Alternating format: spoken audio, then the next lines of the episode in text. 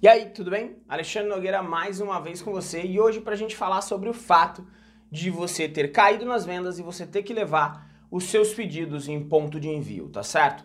O que eu acho que deve ser feito nessa situação, tá? Para que você entenda se você foi é, e direcionado a um ponto de envio, sendo que antes você tinha mercado coletas, provavelmente as suas vendas caíram e provavelmente elas estão abaixo de 20 vendas dia. Então o que, que a gente tem que fazer? Tá certo? A gente pode continuar colocando a nossa opinião, a gente pode continuar informando, a gente pode continuar colocando aí as dificuldades que existem em alguns pontos de envio, mas tome uma ação agora. Pega um produto que você sabe que vende bem, um produto que você consegue fazer um bom preço ser competitivo, ativa ads nele com preço competitivo para que você volte a fazer pelo menos 20, acima de 20 vendas mais ou menos é o corte, tá? Por dia certo? Isso aí pode mudar, isso aí pode oscilar de município para município, mas normalmente o corte está aí.